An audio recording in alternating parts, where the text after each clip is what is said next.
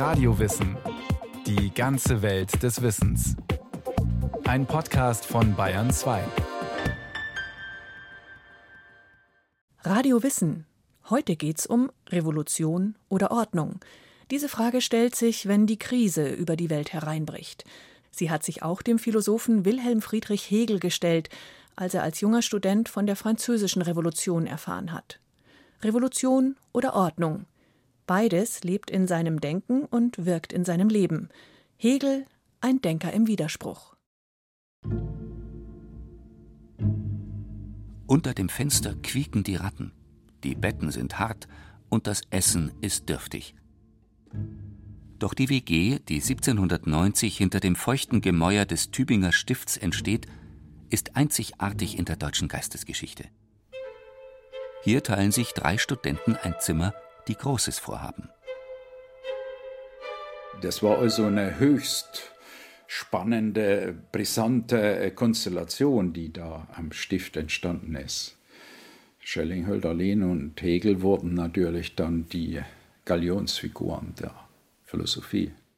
Klaus Viehweg ist Philosophieprofessor in Jena und hat eine Biografie über Georg Wilhelm Friedrich Hegel geschrieben, den Vollender des deutschen Idealismus und einen der einflussreichsten Philosophen der Moderne. Hegel ist der erste Philosoph, der die Welt historisch denkt. Mit ihm kommt Geschichte in die Philosophie. Zugleich ist er der letzte Philosoph, der die ganze Welt in einem einheitlichen Gedankensystem erfasst. Mit ihm wird die Philosophie für eine kurze Zeit wieder zur Königin der Wissenschaften. Georg Wilhelm Friedrich Hegel wurde am 27. August 1770 in eine Stuttgarter Beamtenfamilie geboren.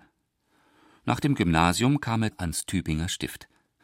Als Hegel dort mit den beiden Freunden Friedrich Hölderlin und Friedrich Schelling ein gemeinsames Zimmer bezieht, ist er gerade 20. Im Studium herrscht ein mönchisches Regime.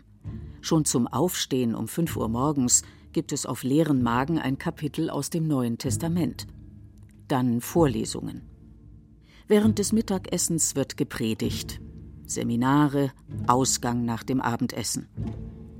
Wer später als 9 Uhr zurück im Stift ist, wird in den Karzer gesperrt. Auch Hegel muss dort gelegentlich büßen. Welch fürchterliche Burg. Eine höchst sklavische Behandlung. Wahre Galeerenarbeit. Moralischer Despotismus. Klagen die Studenten. Auch der junge Hegel leidet. Er ist ein Verfechter der Aufklärung, liest griechische Tragödien und den Philosophen Rousseau. Außerdem schaut er gern auch mal tiefer ins Glas und spielt Karten. Ein beliebter Zeitgenosse, aber ziemlich träge. Das geht aus seinem Freundschaftsbuch hervor, sagt die Ausstellungskuratorin Heike Krereis aus dem Deutschen Literaturarchiv in Marbach. Hegel hatte tatsächlich bei seinen Studienkollegen den Spitznamen der Alte oder Alter. In diesem Stammbuch wird er netterweise mit Krücke und Buckel dargestellt und der Freund wünscht ihm Glück, Gott sei dem armen Alten gnädig, und zwar bei einer Liebesaffäre, weil Hegel eben einer der beliebtesten jungen Mädchen in Tübingen hinterhergestellt ist, wie viele anderen. Die Ereignisse aus Paris dringen plötzlich ins Stift.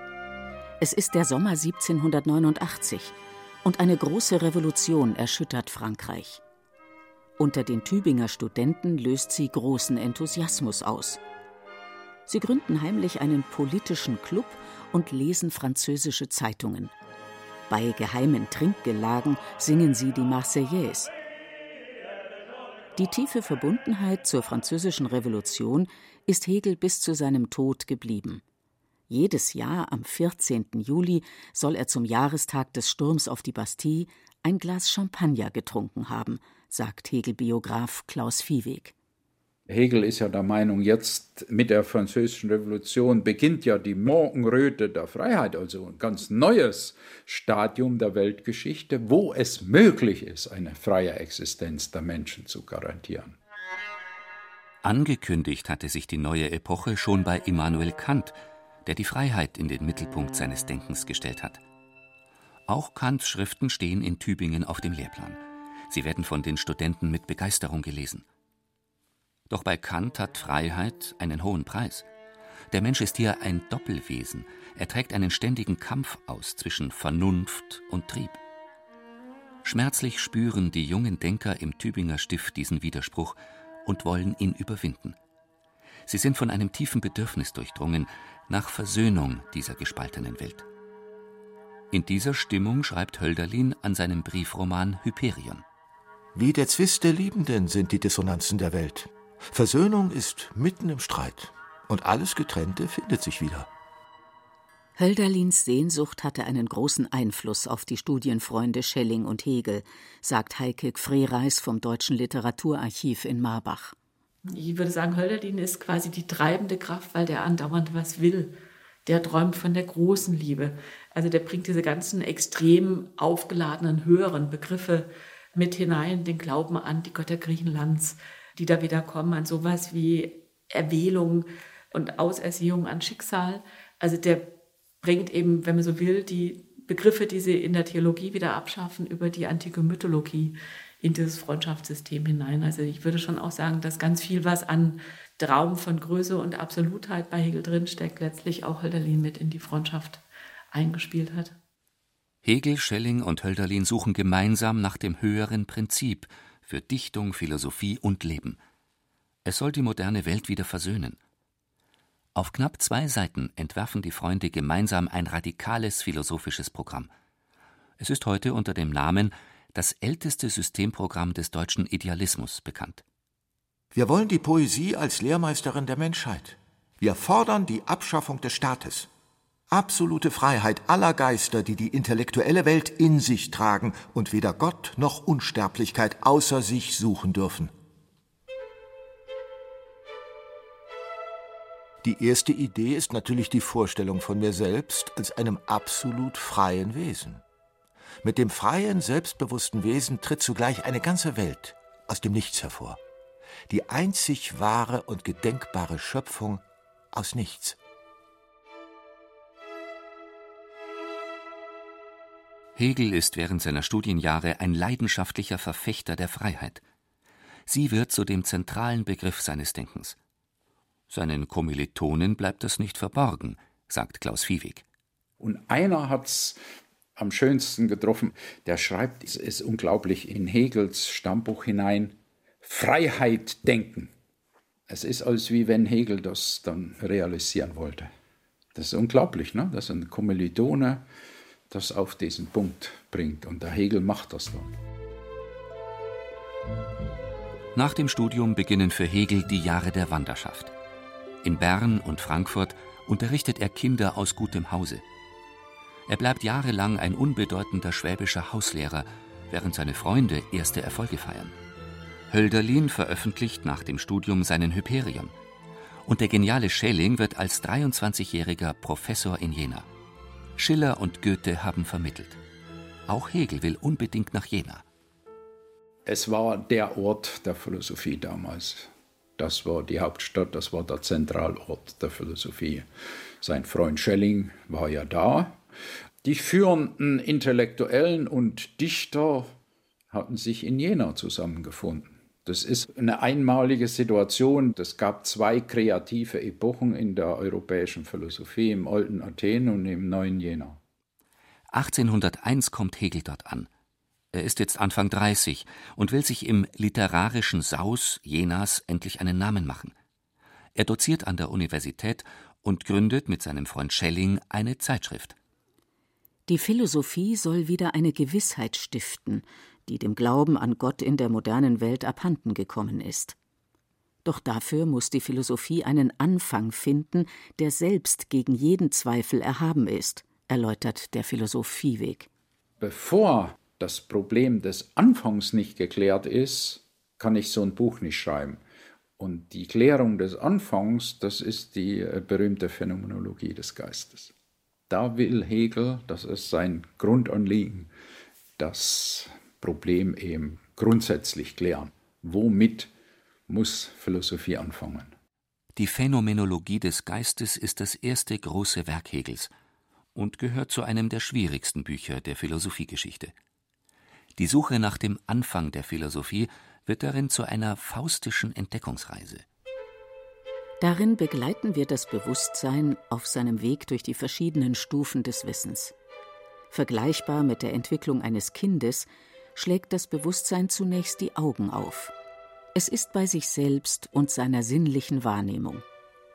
Dann nimmt es plötzlich seine Mutter wahr, von der es abhängig ist.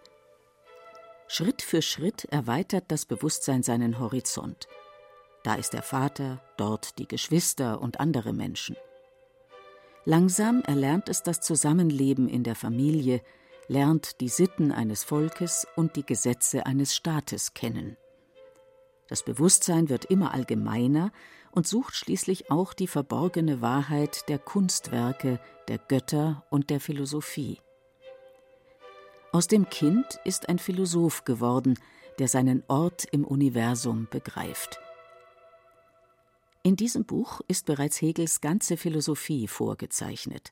In seinen eigenen Worten ist die Phänomenologie des Geistes der Weg des natürlichen Bewusstseins, das zum wahren Wissen dringt. Oder der Weg der Seele, welche die Reihe ihrer Gestaltungen als durch ihre Natur ihr vorgesteckter Stationen durchwandert, dass sie sich zum Geiste läutere, indem sie durch die vollständige Erfahrung ihrer selbst zur Kenntnis desjenigen gelangt, was sie an sich selbst ist. Das Wesen, das diese Entwicklungsreise vollzieht, ist aber nicht ein Kind oder ein einzelner Mensch, sondern es ist der Geist, wie ihn Hegel nennt. Der Geist ist eine alles durchdringende Weltvernunft. Er durchläuft einen geschichtlichen Prozess, an dessen Ende der Geist sich selbst erkennt. Wo die Welterkenntnis zur Selbsterkenntnis geworden ist, kommt es zur großen Vereinigung von Mensch und Natur, von Vernunft und Trieb. Im Hegelschen Geist ist die Zerrissenheit der modernen Welt nicht einfach verschwunden. Der Widerspruch ist vielmehr zum Motor aller Entwicklung geworden. Der Geist arbeitet sich durch die Widersprüche hindurch und dringt so immer tiefer in das Wesen der Dinge ein. Dieser Weg durch den Widerspruch heißt Dialektik und findet sich überall bei Hegel. Hegels ganze Philosophie besteht aus diesem ständigen Übergang von einer Sache in ihr Gegenteil. Alle fixen Begriffe verflüssigen sich, alles gerät in Bewegung, und die Sprache zieht den Leser in einen rauschhaften Sog hinein. Hegel musste diesen Sog auch beim Schreiben verspürt haben, sagt Heike Frereis aus dem Literaturarchiv in Marbach, wo einige seiner Manuskripte liegen. Also was man sieht auf den ersten Blick, ist, dass Hegel nicht einfach runterschreibt. Was man bei Hegel sieht, der braucht das Papier als Gegenüber. Und er nutzt das Papier auch als Dialogpartner. Und auch die Schrift ist vorläufig. Auch sowas sieht man, weil er einfach sehr viel streicht. Also Hegel hat die Technik, dass er das Papier faltet und auf die rechte Spalte zunächst mal hinschreibt. Dann wird korrigiert und auf der linken Spalte noch ergänzt. Oder eben auch gegeneinander gestellt. Das heißt, der läuft eigentlich permanent in einem Überarbeitungsmodus. Es ist eine turbulente Zeit, in der Hegel die Gedanken für sein Werk entwickelt. Er hat sich von Hölderlin und Schelling entfremdet. Geldnöte treiben ihn um. Und seine Haushälterin ist schwanger mit einem unehelichen Kind von ihm. Im Oktober 1806 stehen Napoleons Truppen vor Jena und Auerstedt. Unter Kanonendonner schreibt Hegel in der Nacht vor der großen Schlacht die Phänomenologie zu Ende. Das Manuskript verlässt mit dem letzten Transport die Stadt eine Abschrift gibt es nicht. Am kommenden Tag steht Hegel in einer Gasse in Jena und erblickt Napoleon Bonaparte. Den Kaiser, diese Weltseele sah ich durch die Stadt hinausreiten. Es ist in der Tat eine wunderbare Empfindung, solches Individuum zu sehen, das hier auf einen Punkt konzentriert, auf einem Pferde sitzend, über die Welt übergreift und sie beherrscht. Es sind zwei Ereignisse, die da zufällig zusammenkommen, aber das passiert manchmal in der Geschichte. Die alte preußische Ordnung, die alte Feudalordnung wird vernichtend geschlagen und durch die Phänomenologie wird das alte Denken genauso vernichtet oder überwunden. Denn Hegel schickt gerade das Manuskript nach Bamberg zum Drucken. Ne? Das ist unglaublich. Und das kommt an einem Tag zusammen in Jena. Was Hegel an Napoleon bewundert, steckt auch in seiner Philosophie. Der Geist hat alle Regionen des Wissens erobert und auf dem Begriff der Freiheit sein geistiges Weltreich errichtet.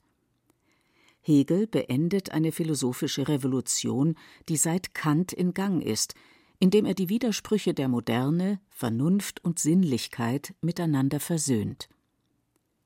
Diese Zeit ist ein Wendepunkt der Epoche, und sie ist ein Wendepunkt in Hegels Leben. Von nun an wird er seine Gedanken ordnen und zu einem System ausbauen. Hier beginnt sein Weg zum Staatsphilosophen. Nach der Schlacht von Jena und Auerstedt verlässt Hegel Jena und geht nach Bamberg, wo er Zeitungsredakteur wird. Allerdings nur für ein Jahr, denn seine Zeitung ist dem bayerischen König zu liberal. Die Zensur setzt der Zeitung zu. Also wechselt Hegel bald nach Nürnberg, wo er Rektor am ersten humanistischen Gymnasium in Bayern wird. Er heiratet ein junges Mädchen aus dem Hause Tucher. Insgesamt acht Jahre bleibt das Ehepaar in Nürnberg. Während nach der endgültigen Niederlage Napoleons die Zeit der Restauration der europäischen Monarchien beginnt, schreibt Hegel an seinem zweiten großen Werk, der Wissenschaft der Logik. War die Phänomenologie ein reißender Strom, der zum absoluten Wissen fließt, so ist die Logik eine Eiswüste der Abstraktion. Hier werden die elementaren Grundbegriffe des reinen Denkens entwickelt das Sein, das Wesen, der Begriff. In den späteren Werken Hegels kehren diese Begriffe überall wieder. Sie blühen in den Knospen der Blumen, beschreiben die Bewegung der Sterne, sie bestimmen den Aufstieg und Niedergang von Weltreichen. Denn die ewigen Gesetze der Logik durchdringen für Hegel die lebendige Welt und die Natur. Die Wissenschaft der Logik macht Hegel endlich berühmt. Und mit dem Ruhm kommt auch der Ruf an die Universität. Erst nach Heidelberg, 1818 schließlich nach Berlin. Es ist der Gipfel seines Ruhmes. In der preußischen Hauptstadt werden Hegels Vorlesungen zu einem gesellschaftlichen Ereignis. Wichtige Gelehrte, höhere Beamte und Staatsmänner sitzen im Hörsaal. Die engsten Schüler Hegels notieren jedes Wort. In den Vorlesungen entsteht das große Panorama seiner Philosophie. Hier wird die ganze Welt in sein System geformt. Die Natur, Kunst und Religion, ebenso wie die Geschichte der Menschheitsepochen. Mit 50 Jahren schreibt Hegel ein weiteres großes Hauptwerk, die Rechtsphilosophie. Diese Rechtsphilosophie, die ist natürlich äh, ein Herzensanliegen von ihm. Das ist natürlich so das Direkte, ne, wo es zur Sache geht und was natürlich dann auch politisch heikel ist. Sagt Klaus Viehweg. In der Zeit der Restauration sind die Fragen nach dem Aufbau des Staates zu einer gefährlichen Angelegenheit geworden. Vor allem für Hegel, dessen politisches Denken nach wie vor der Freiheit verpflichtet ist. Der Staat ist die Verwirklichung der Freiheit. Und es ist absoluter Zweck der Vernunft, dass die Freiheit wirklich sei. Der Staat ist der Geist, der in der Welt steht und sich in derselben mit Bewusstsein realisiert. Wirklich wird die Freiheit laut Hegel erst in den Gesetzen und Institutionen des modernen Staates. Viehweg resümiert Hegel war der Erste, der den Menschen gründlich und auch konsequent als soziales Wesen gedacht hat. Die Einzelnen konkurrieren auf dem Markt gegeneinander, steigern ihre Bedürfnisse und Leidenschaften ins Unermessliche. Hegel hat bereits die Zerwürfnisse eines entfesselten Marktes heraufziehen sehen, ebenso die wachsende Spaltung in Reiche und Arme und die destruktive Kraft des modernen Kapitalismus. Doch auch in diesen Widersprüchen sucht Hegel nach einem vereinigenden Prinzip. Er findet es im Staat – im Staat werden die Konkurrenten zu Staatsbürgern und finden als Gemeinschaft zusammen, denn der Staat ist mächtiger als alle Einzelnen. Der Mensch mag es wissen oder nicht. Die Freiheit realisiert sich als selbstständige Gewalt, in der die einzelnen Individuen nur Momente sind. Es ist der Gang Gottes in der Welt, dass der Staat ist. Sein Grund ist die Gewalt der sich als Wille verwirklichenden Vernunft. Hegel geht hier einen Kompromiss mit dem Staat ein. Von seiner jugendlichen Forderung nach der Abschaffung des Staates ist jetzt nichts übrig geblieben. Revolution ist für Hegel eine der Formen von möglichem Widerstand. Aber Hegel ist der Meinung, man solle das zunächst mit Reform lösen. Die Reformen müssen weitergehen und, und also er war für Veränderung, aber zunächst mit reformorientierten Instrumenten und Mitteln. Hegel hofft, der preußische Staat werde vernünftig, wenn er, Hegel, zum Staatsphilosophen wird. Doch die Reformen, auf die er wartet, kommen nicht. Stattdessen kommt die Cholera und nimmt ihm 1831 das Leben. Ganz plötzlich und unerwartet, auf der Höhe seines Ruhmes. Als er auf dem Dorotheenstädtischen Friedhof neben dem Grab des Philosophen Fichte beigesetzt wird, zieht ein unabsehbar langer Trauerzug durch die Straßen von Berlin. Studenten, Professoren und hohe Staatsbeamte verabschieden ihren großen Meister. Das Vermächtnis Hegels verdichtet sich in seinem wohl berühmtesten Satz. Das Vernünftige ist wirklich. Das Wirkliche ist vernünftig. Hierin versammelt sich die ganze Doppeldeutigkeit der Hegelschen Vereinigungsphilosophie. Denn diesen Satz kann man auf zwei Weisen verstehen als Aufforderung, die gesamte Wirklichkeit so zu verändern, dass sie vernünftig und frei wird, oder als Beteuerung, dass in der Wirklichkeit alles mit rechten Dingen zugeht. Der Streit darüber hält bis heute an. Wie vernünftig ist die Wirklichkeit? Von der Antwort auf diese Frage hängt ab, welchen Hegel wir finden. Denn der Doppelsinn ist die bleibende Erbschaft von Hegels Vereinigungsphilosophie. Revolution und Ordnung, Widerspruch und Versöhnung, in Hegel ist beides vereint. Seine Philosophie ist ein urmoderner Versuch, eine krisenhafte Welt zu verstehen. Der Geist sollte den Widerspruch der Moderne überwinden. Doch die Welt erstarrte politisch. Um an dem Gedanken der großen Vereinigung trotzdem festzuhalten, hat Hegel die Welt in Gedanken versöhnt.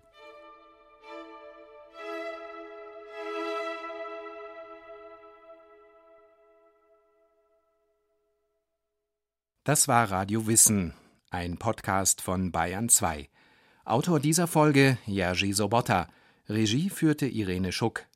Es sprachen Beate Himmelstoß, Friedrich Schloffer und Andreas Neumann. Technik Susanne Harasim. Redaktion Bernhard Kastner. Wenn Sie keine Folge mehr verpassen wollen, abonnieren Sie Radio Wissen unter bayern2.de slash podcast und überall, wo es Podcasts gibt.